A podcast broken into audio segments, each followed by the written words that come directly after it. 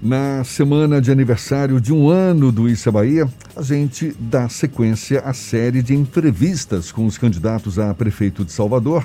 Hoje, conversando com a candidata do PCdoB, Olívia Santana, nossa terceira convidada da semana. Portanto, seja bem-vinda. Bom dia, candidata. Bom dia, Jefferson. Um prazer tê-la conosco aqui mais uma vez.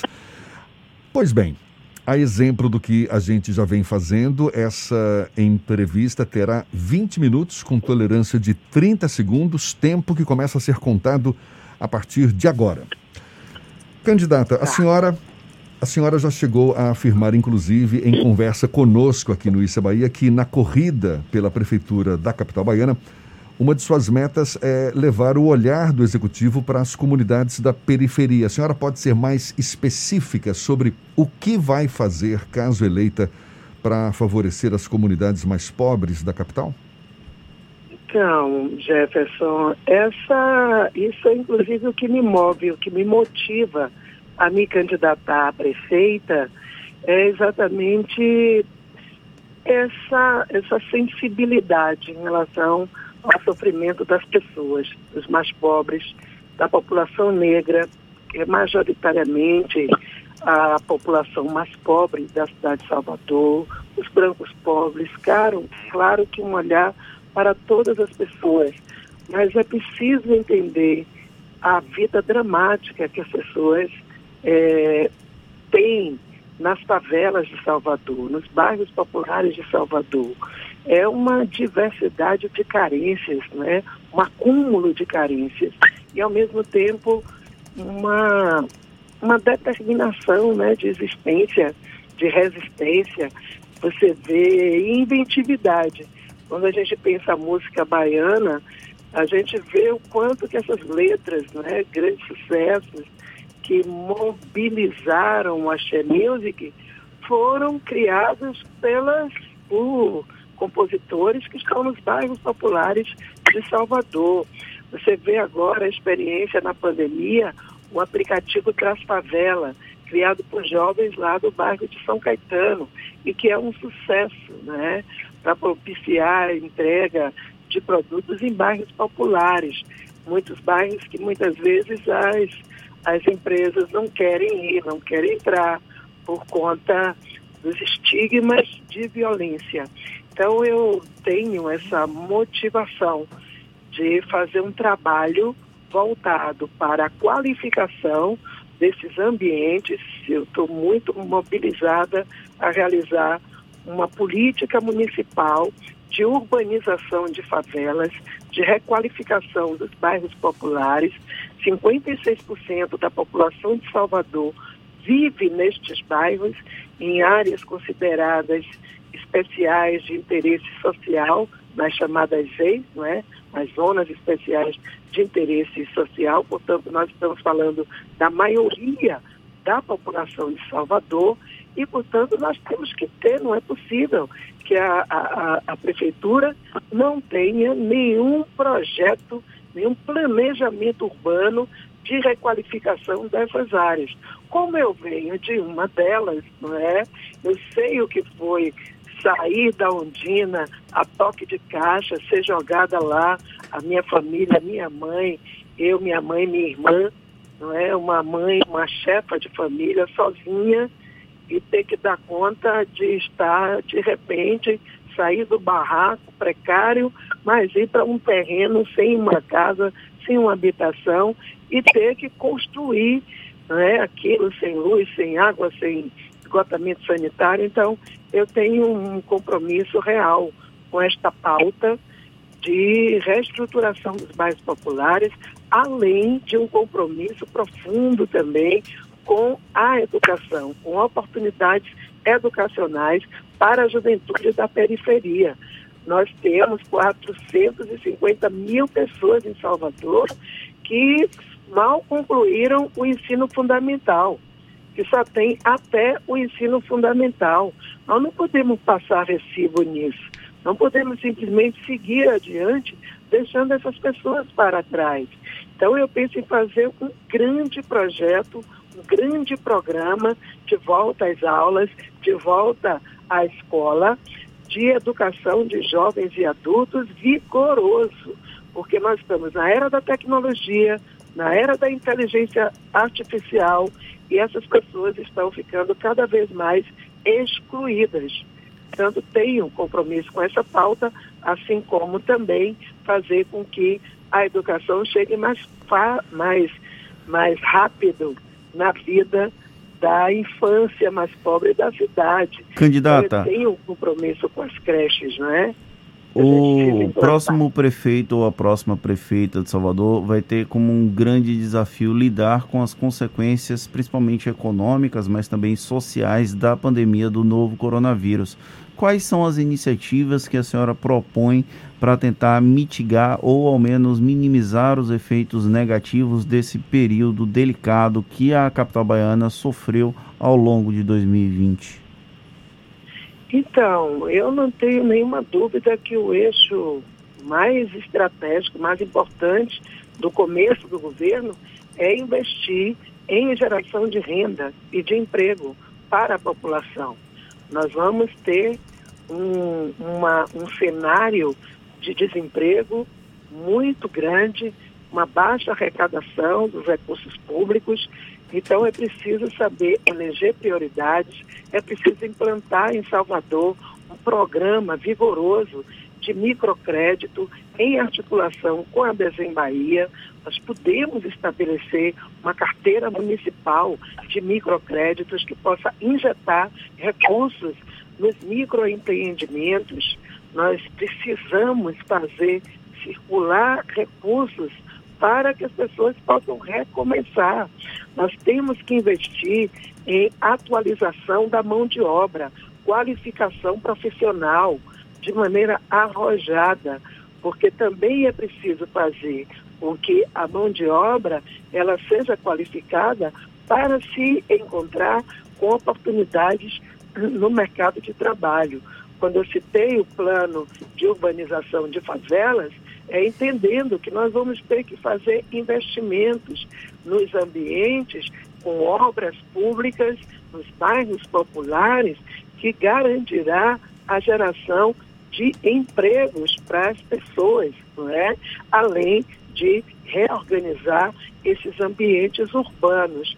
Então, nós temos que intensificar o nosso trabalho também de formação profissional, as articulações da economia solidária. A solidariedade é a pauta neste momento de pandemia e nós, portanto, precisamos pensar e implantar estratégias de economia solidária que possam motivar o apoio, o estímulo do poder público para fazer com que possamos recomeçar. Eu acredito muito em experiências é, de investimentos públicos a partir também do fortalecimento das iniciativas populares. Observem a experiência, por exemplo, do Polo Têxtil de Salvador, não é que fica na Cidade Baixa. Aquilo ali foi é, é, erguido a partir dos investimentos do governo do Estado. Né? 8 milhões foram investidos ali e hoje a gente tem um polo têxtil consolidado, precisando de ainda mais, claro, impulso, né? Porque é uma experiência que deu muito certo, que hoje emprega 700 pessoas, a maioria mulheres, mas não só, tem mulheres e homens lá, costureiras nas pequenas fábricas, são 22 fábricas que tem ali implantadas. Eu acompanho aquela experiência e pretendo sim estimular e investir em novas experiências empreendedoras na nossa cidade. Candidata, a senhora tem formação na área da educação, é pedagoga. E como é que avalia a, a educação pública da capital? Ainda mais agora com o comprometimento da escolaridade dos alunos por causa da pandemia, o comprometimento do próprio ano letivo. Quais propostas a senhora tem para a educação pública de Salvador? Então, a educação pública vai precisar de um olhar muito especial. E como educadora, pedagoga, já fui secretária de educação, eu conheço a escola desde o chão até a direção. Porque já fui faxineira, já fui merendeira, já fui professora, já fui coordenadora pedagógica e já fui secretária, não é? Então, nesse sentido, a educação para mim é uma prioridade. Nós vamos ter que ter uma retomada da educação, não é? No ano que vem, com os semestres eh, suplementares, com, considerando esse período que nós ficamos sem aula, nós temos que ter uma política de investimento na educação para recuperar o tempo perdido. Nós vamos ter que adotar em todas as escolas, universalizar o acesso à tecnologia, para que a gente possa também, na rede municipal de ensino, ter o ensino remoto. Quer dizer, nós estamos na pandemia e a rede particular, privada, está funcionando através do ensino remoto, de experiências educacionais à distância. Nós precisamos fazer isso também é, na rede municipal. Educação presencial, mas ensino remoto, democratização, portanto, da tecnologia a serviço do desenvolvimento das pessoas a tecnologia, a internet, somente 43% dos lares de Salvador têm cobertura de internet fixa e móvel. Isso não pode ser um luxo. Isso tem que ser disponibilizado para o conjunto das pessoas, principalmente no sistema educacional. Nós não podemos ter escolas do século XVIII. Nós precisamos atualizar as nossas escolas para que elas acompanhem as grandes transformações do século XXI.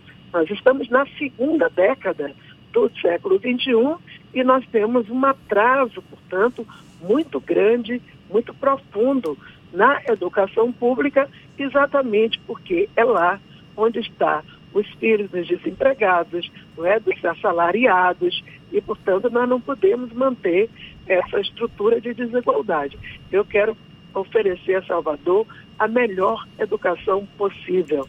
Eu quero dar conta da regionalização de uma política de implantação de creches. O subúrbio precisa de creches, toda a cidade precisa, mas nós precisamos fazer esse planejamento de implantação de creches públicas de boa qualidade principalmente nas regiões onde a cidade mais precisa, no subúrbio, no miolo, ali em Cajazeiras, nas áreas mais precárias não é, da cidade. Valéria não pode ficar esquecida, a nova Constituinte não pode ficar do jeito que está até hoje, com essa falta de investimento, de cuidado, não é, de zelo. Então eu penso uma política educacional que possa derrubar muros, e construir pontes para aproximar o mundo dos mais qualificados, os mais capacitados no plano do conhecimento daqueles que não tiveram essas oportunidades. A gente tem diversos gargalos na capital baiana: desigualdade social, educação, saúde é um deles. Quais as propostas que a senhora tem para tentar avançar nessa área em Salvador?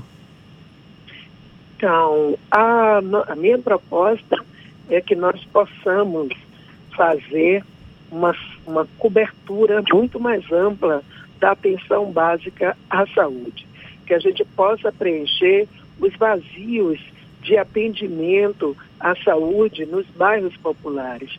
Não é possível que as pessoas vão para um posto de saúde e lá não encontrem um médico para poder atender. Não é possível que a pessoa vá para um posto de saúde e, quando atendida, digam, olha, vai ter que ver um, um, especialista. E a pessoa levar meses sem conseguir acessar um especialista. Nós temos que garantir um sistema de marcação, de consultas com os especialistas, que as pessoas já saiam do, do, do do posto de saúde, com sua consulta agendada, que a tecnologia seja agregada ao sistema de saúde para oferecer mais qualidade à população. Nós temos que garantir isso. Nós temos que evitar que a saúde da cidadã, do cidadã, deprecia a ponto dela precisar de hospitais.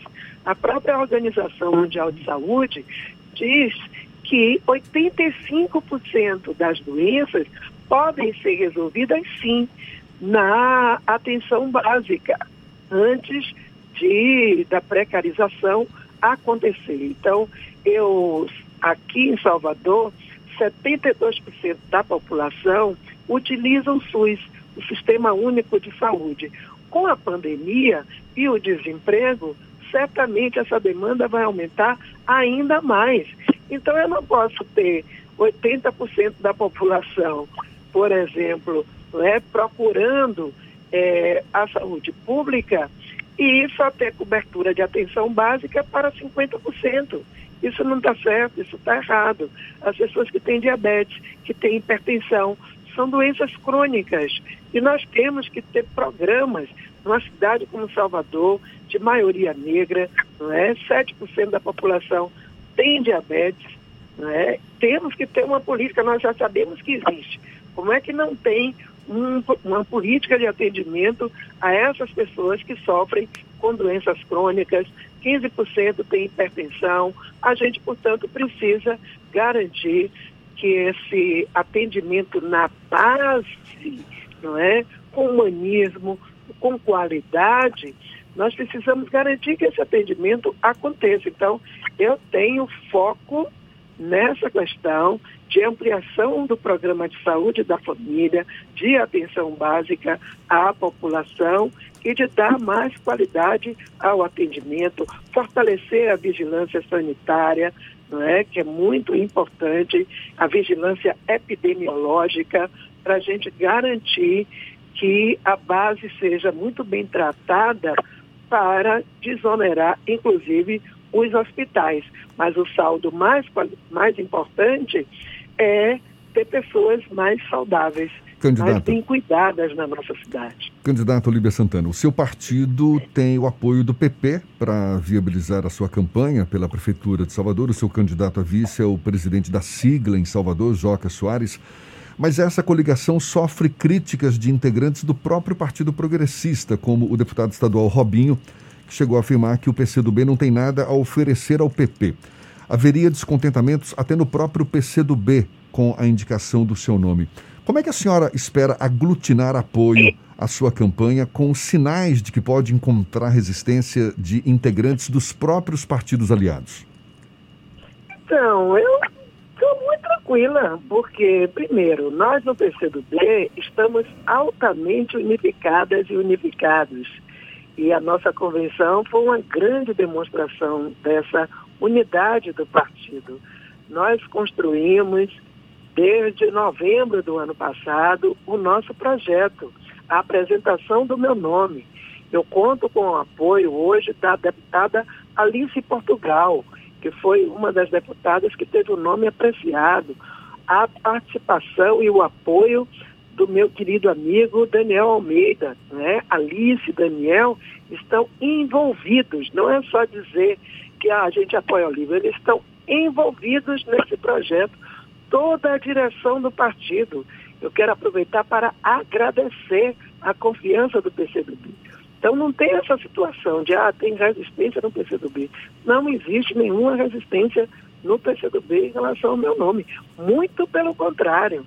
O PCdoB tem feito todo o esforço no sentido de me posicionar nessa campanha e não é à toa que tudo quanto é pesquisa mostra que, inclusive, o meu desempenho tem sido melhor até do que a candidata do Partido dos Trabalhadores. Então, não tem isso. E no PP, o PP está envolvidíssimo, animado com a nossa campanha. Quem viu a convenção, o discurso do vice-governador não é? Em relação a esse projeto que está aqui para topar qualquer parada, para ganhar, sabe muito bem que não dá para brincadeira, que o PP está de fato envolvido nesse projeto. Quanto ao deputado Rubinho, foi uma fala lá atrás, já tem tanto tempo, e é um deputado do interior, que não tem influência nenhuma na cidade de Salvador. Deputada, a gente tem claro, mas... apenas mais um minuto e eu queria aproveitar para que a senhora é, só respondesse uma crítica da deputada federal Lídice da Mata, que relatou que a candidatura do PT tem mais estrutura do que a do PCdoB. A senhora acredita que esse duelo interno na base aliada do governador Rui Costa pode prejudicar a candidatura da senhora? Veja bem, primeiro que a base do governador Rui Costa tem hoje três candidaturas, ou quatro, não é? Talvez o Bacelar também seja. O governador já sinalizou que todas são candidatas e candidatos dele. Não é? Foi a minha convenção, fez um discurso muito bonito, muito envolvido. Portanto, eu conto sim com o apoio do governador Rui Costa, com o apoio do senador Jacques Wagner, que também esteve na nossa convenção, fazendo também. Candidata, a senhora tem 30 segundos para suas considerações e, portanto, finais. Não vejo nenhum. Essa questão do falada pela deputada Lídice, eu quero dizer que máquina, estrutura não é tudo. Projetos, sonhos, não é? E propósitos são muito mais importantes. E a população vai entender. Candidata Olivia Santana, candidata do PCdoB à Prefeitura de Salvador, muito obrigado pela sua disponibilidade. Um prazer conversar mais uma vez com a senhora. Um bom dia e até uma próxima. Obrigada, Jefferson. Obrigada, Fernando. Obrigada a todos que nos acompanharam.